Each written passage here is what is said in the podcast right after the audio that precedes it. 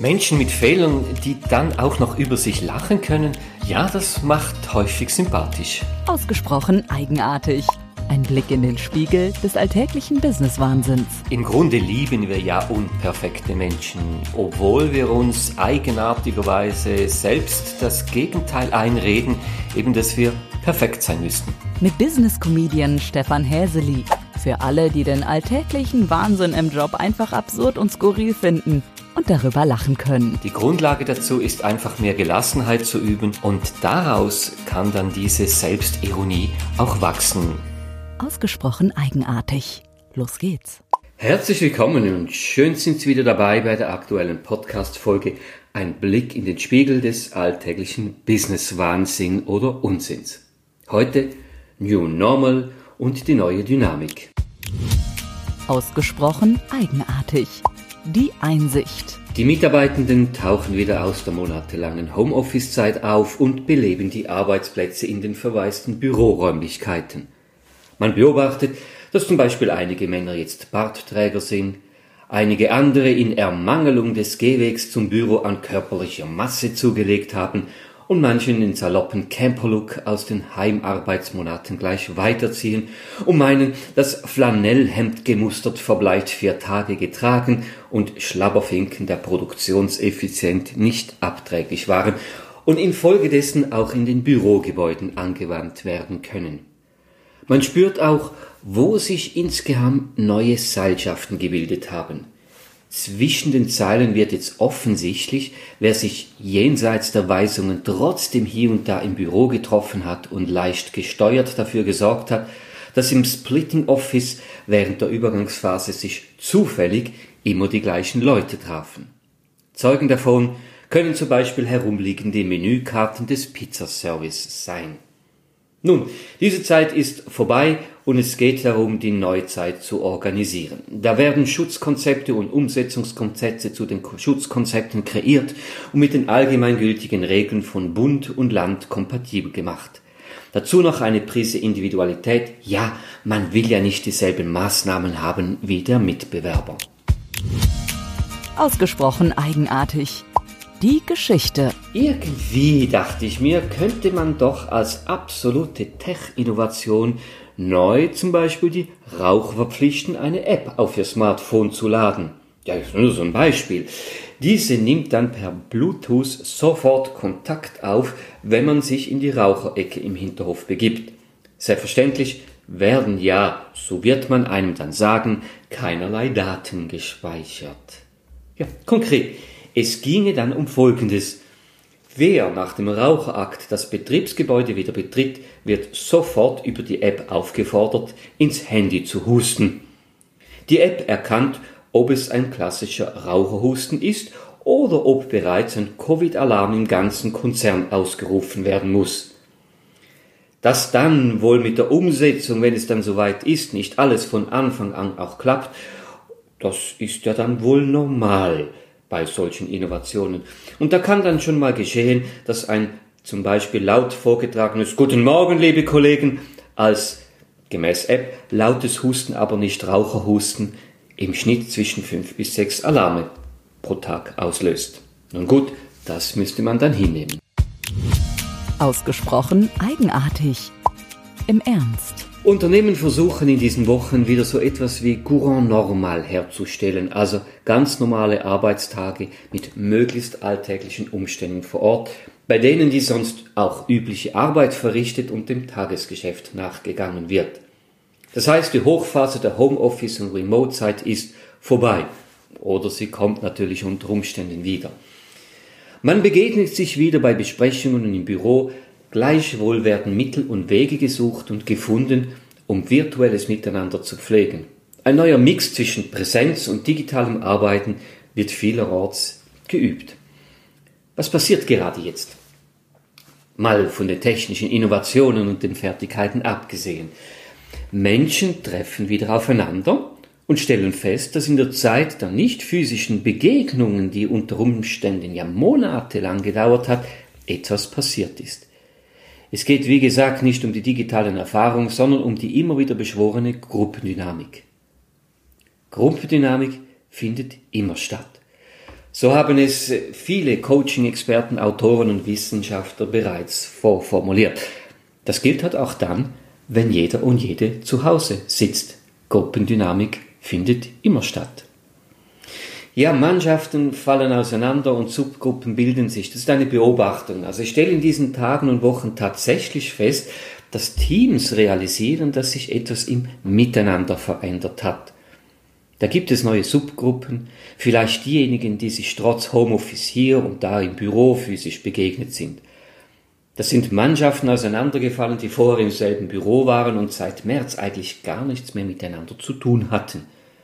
Und es gab neue Seilschaften, Beziehungen und auch kleinere neue Netzwerke. Viele Gruppen und Teams befinden sich derzeit in einer sogenannten Reforming-Phase. Kennt man ja aus der Gruppendynamik und Teamentwicklung. Aus privaten Beziehungen und vor allem auch aus gescheiterten Ehen kennt man den berühmt-berüchtigten Satz, wir haben uns auseinandergelebt. Das ist ein häufiger Grund für Scheidungen. Das gilt auch für Arbeitsbeziehungen.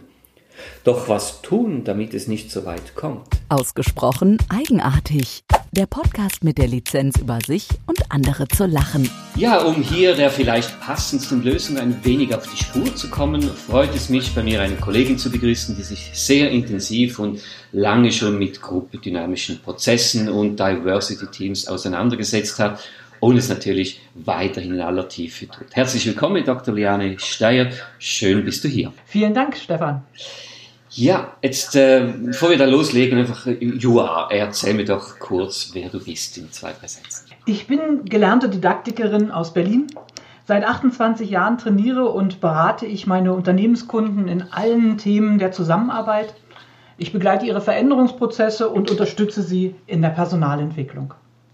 Super, schön. Dann bist du ja die richtige Fachfrau für diese Thematik. Wie erlebst du diese Rückkehrphase in Teams aktuell? Ganz inhomogen. Ich mhm. glaube, das hängt ganz mhm. davon ab, ähm, wie die Unternehmenskultur in den einzelnen Unternehmen auch ist. Ähm, einige freuen sich unbändig, endlich wieder ihre Sozialkontakte zu haben, auf ihre Kollegen zu treffen. Andere wieder sind froh, dass sie nicht so oft ins Büro mehr müssen, dass sie nicht mehr auf alle treffen müssen, sondern sich das aussuchen können. Also ich, da gibt es keine einheitliche ähm, große Freude, juhu, es geht wieder los, wir dürfen wieder ins, äh, wir dürfen wieder ins Büro. Einige sind auch heilheil froh, dass sie gar nicht mehr jeden Tag dahin müssen. Und jetzt geht es ja unter Umständen wieder von vorne los, da können sie ja wieder nach Hause gehen. Ähm, trotzdem, wenn du siehst, jetzt mal unabhängig von Freude oder Nicht-Freude, hast du gesehen, dass sich Teamkonstellationen verändert haben in dieser Zeit, wenn sie sich wiedersehen? Absolut. Ähm, Wie zeigt sich das oder was hast du so, so, so gesehen? Vielleicht in ein, zwei Beispielen.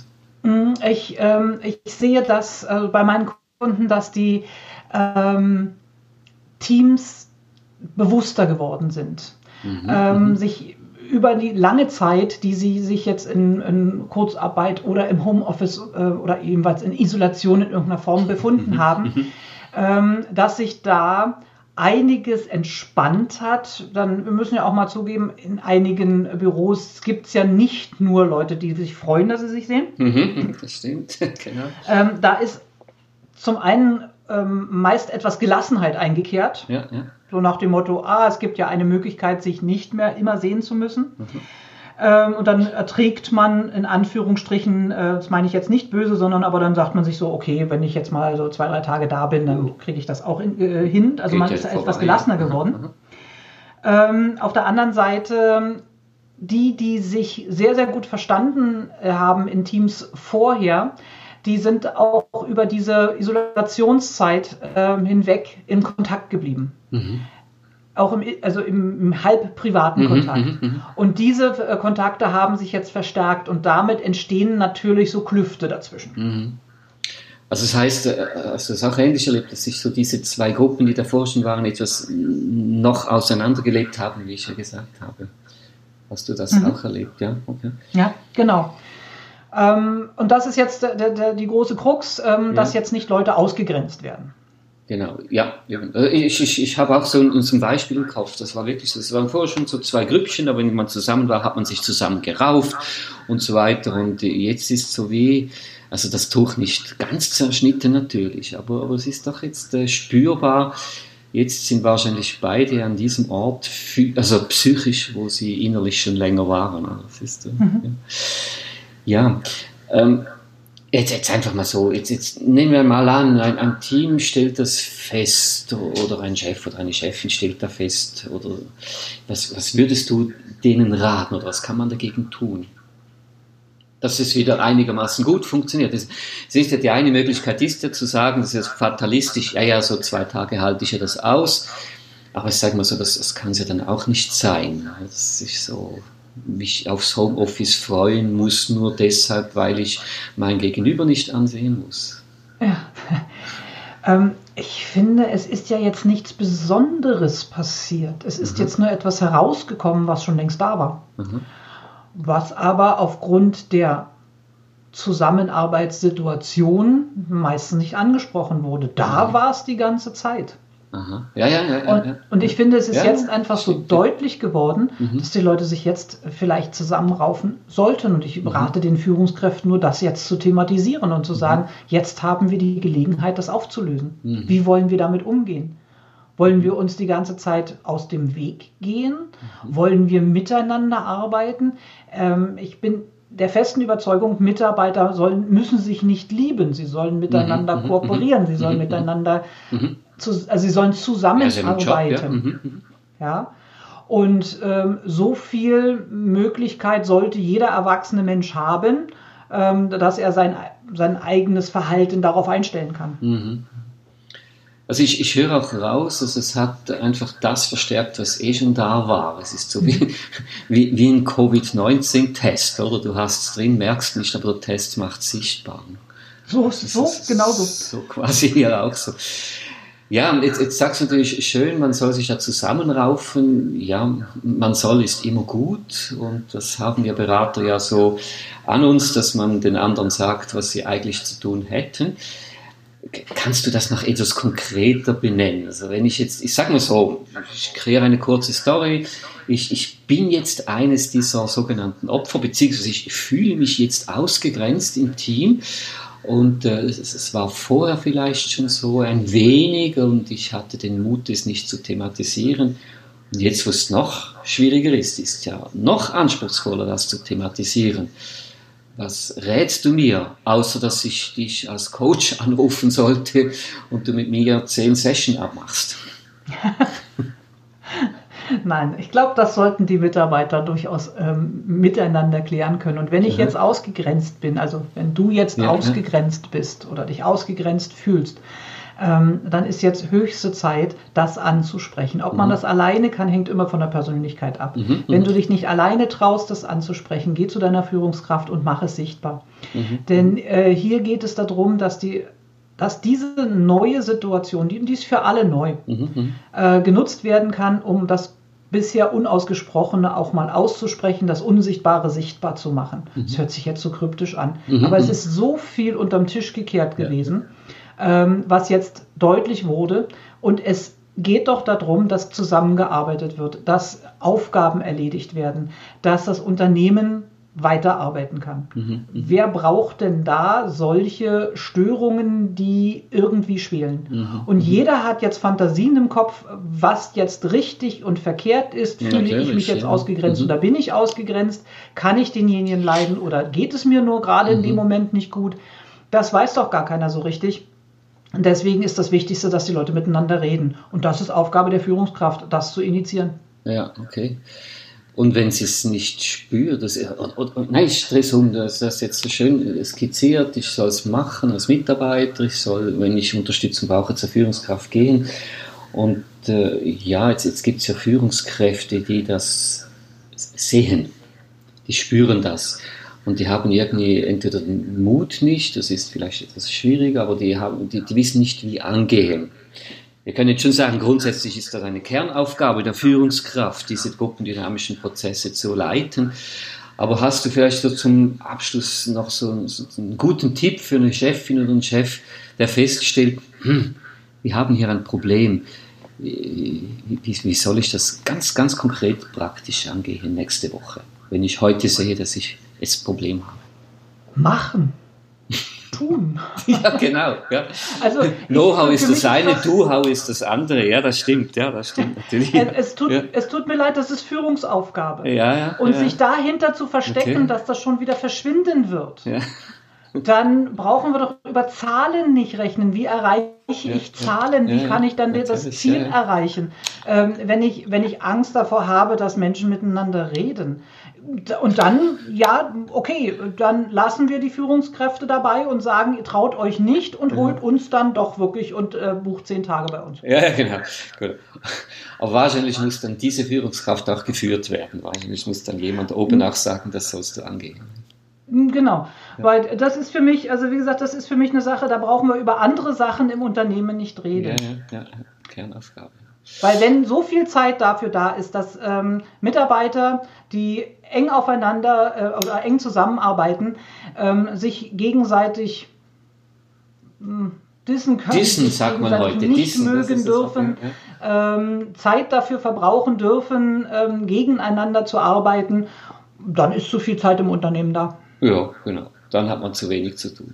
Gut, ja, wunderbar war's. Danke dir, Liane, für diesen Einblick, für diese kurze Diskussion.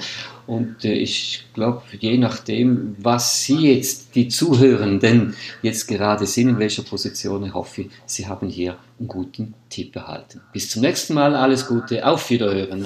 Ausgesprochen eigenartig, der Podcast mit Stefan Häseli. Vermeintlich Absurdes gibt es überall. Wichtig scheint mir, es auch mit etwas Distanz zu betrachten und durchaus auch darüber schmunzeln zu können. Ausgesprochen eigenartig.